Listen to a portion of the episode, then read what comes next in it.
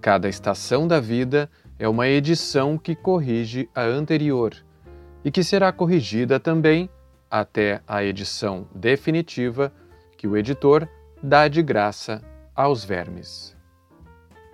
Machado de Assis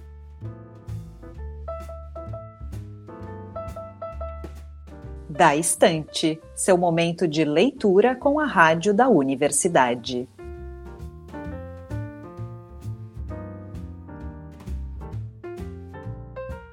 Olá, queridos ouvintes, estamos chegando com o Da Estante. Eu sou Liz de Bortoli e domingo é dia de ler Memórias Póstumas de Brás Cubas do Machado de Assis com vocês. Para quem perdeu algum dos episódios com os capítulos anteriores, é só buscar o programa no site da Rádio da Universidade, em radio.urgs.br, no Lumina Podcasts e nas principais plataformas de áudio. Estamos chegando à reta final do livro, que tem 160 capítulos, e a gente quer saber o que vocês estão achando do programa, das leituras, dessa história tão clássica quanto atual que é Memórias Póstumas. Conta para nós tua parte favorita no e-mail da estante@urgs.br ou nas redes sociais da Rádio da Universidade.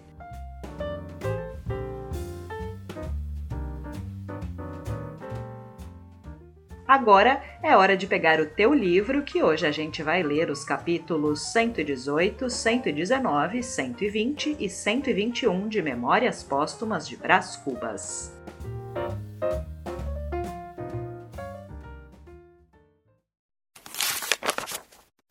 Capítulo 118 A Terceira Força a terceira força que me chamava ao bulício era o gosto de luzir e, sobretudo, a incapacidade de viver só. A multidão atraía-me, o aplauso namorava-me. Se a ideia do emplasto me tem aparecido nesse tempo, quem sabe? Não teria morrido logo e estaria célebre, mas o emplasto não veio. Veio o desejo de agitar-me em alguma coisa, com alguma coisa por alguma coisa. Capítulo 119 Parênteses Quero deixar aqui, entre parênteses, meia dúzia de máximas das muitas que escrevi por esse tempo. São bocejos de enfado, podem servir de epígrafe a discursos sem assunto. Suporta-se com paciência a cólica do próximo. Matamos o tempo, o tempo nos enterra. Um cocheiro filósofo costumava dizer que o gosto da carruagem seria diminuto se todos andassem de carruagem. Crê em ti, mas nem sempre duvide dos outros. Não se compreende que um botocudo fure o beiço para enfeitá-lo com um pedaço de pau. Esta reflexão é de um joalheiro. Não te irrites se te pagarem mal um benefício, antes cair das nuvens que de um terceiro andar. Capítulo 120 Compele entrare.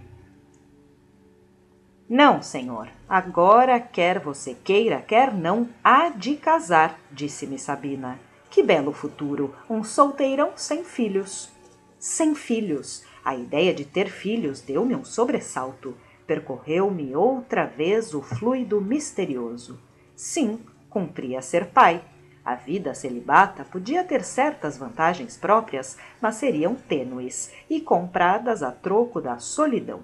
Sem filhos? Não, impossível. Dispus-me a aceitar tudo, ainda mesmo a aliança do Damasceno sem filhos. Como já então depositasse grande confiança em Quincas Borba, fui ter com ele e expus-lhe os movimentos internos da minha paternidade. O filósofo ouviu-me com alvoroço, declarou-me que Humanitas se agitava em meu seio. Animou-me ao casamento. Ponderou que eram mais alguns convivas que batiam à porta, etc. Compele entrare, como dizia Jesus, e não me deixou sem provar que o apólogo evangélico não era mais do que um prenúncio do humanitismo erradamente interpretado pelos padres. Capítulo 121 Morro abaixo No fim de três meses ia tudo à maravilha. O fluido, Sabina, os olhos da moça, os desejos do pai, eram outros tantos impulsos que me levavam ao matrimônio. A lembrança de Virgília aparecia de quando em quando à porta e com ela um diabo negro que me metia à cara um espelho no qual eu via ao longe Virgília desfeita em lágrimas, mas outro diabo vinha, cor-de-rosa, com outro espelho em que se refletia a figura de Nhanloló, terna, luminosa, angélica. Não falo dos anos, não o sentia, Acrescentarei até que os deitara fora, certo domingo, em que fui à missa na capela do Livramento. Como o Damasceno morava nos cajueiros, eu acompanhava-os muitas vezes à missa. O morro estava ainda nu de habitações, salvo o velho palacete do alto, onde era a capela pois um domingo, ao descer com minha Loló pelo braço, não sei que fenômeno se deu que fui deixando aqui dois anos, ali quatro, logo adiante cinco, de maneira que, quando cheguei abaixo, estava com vinte anos apenas, tão lépidos como tinham sido. Agora, se querem saber em que circunstâncias se deu o fenômeno, basta-lhes ler este capítulo até o fim. Vínhamos da missa, ela, o pai e eu.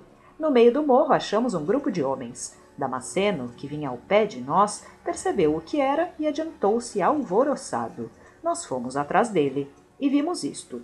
Homens de todas as idades, tamanhos e cores, uns em mangas de camisa, outros de jaqueta, outros metidos em sobrecasacas esfrangalhadas atitudes diversas, uns de cócoras, outros com as mãos apoiadas nos joelhos, estes sentados sem pedras, aqueles encostados ao muro e todos com os olhos fixos no centro e as almas debruçadas das pupilas. Que é? perguntou minha Loló. Fiz-lhe sinal que se calasse. Abri sutilmente caminho e todos me foram cedendo espaço, sem que positivamente ninguém me visse. O centro tinha-lhes atado os olhos. Era uma briga de galos. Vi os dois contendores, dois galos de esporão agudo, olho de fogo e bico afiado. Ambos agitavam as cristas em sangue. O peito de um e de outro estava desplumado e rubro. Invadia-os o cansaço. Mas lutavam ainda assim, olhos fitos nos olhos, bico abaixo, bico acima, golpe deste, golpe daquele, vibrantes e raivosos. Damasceno não sabia mais nada. O espetáculo eliminou para ele todo o universo. Em vão lhe disse que era tempo de descer. Ele não respondia, não ouvia, concentrara-se no duelo. A briga de galos era uma de suas paixões. Foi nessa ocasião que Inha Loló me puxou brandamente pelo braço, dizendo que nos fôssemos embora. Aceitei o conselho e vim com ela por ali abaixo. Já disse que o morro era então desabitado. Disse-lhes também que vínhamos da missa e não lhes tendo dito que chovia, era claro que fazia bom tempo, um sol delicioso e forte. Tão forte que abri logo o guarda-sol, segurei-o pelo centro do cabo e inclinei-o por modo que ajuntei uma página à filosofia do Quincas Borba. Humanitas osculou Humanitas. Foi assim que os anos me vieram caindo pelo morro abaixo. Ao sopé, detivemo-nos alguns minutos à espera de Damasceno. Ele veio daí a pouco, rodeado dos apostadores, a comentar com eles a briga. Um destes, tesoureiro das apostas, distribuía um velho maço de notas de dez tostões que os vencedores recebiam duplamente alegres. Quanto aos galos, vinham sobraçados pelo respectivo dono. Um deles trazia a crista tão comida e ensanguentada que vi logo nele o vencido, mas era engano, o vencido era o outro, que não trazia crista nenhuma. Ambos tinham o bico aberto, respirando a custo, esfaldados. Os apostadores, ao contrário, vinham alegres, sem embargo das fortes comoções da luta. Biografavam os contendores, relembravam as proezas de ambos. Eu fui andando, vexado, minha Loló vexadíssima.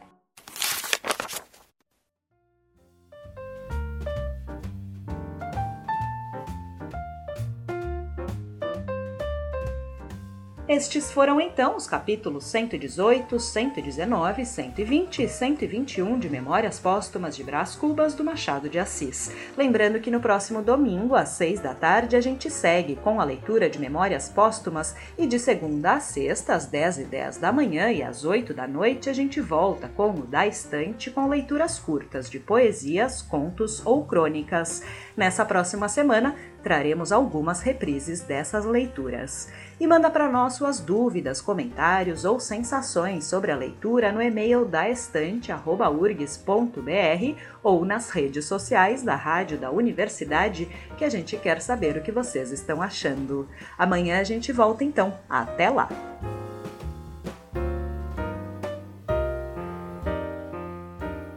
Nesta edição trabalharam Liz de Bortoli, Mariana Sirena e Júlia Córdova.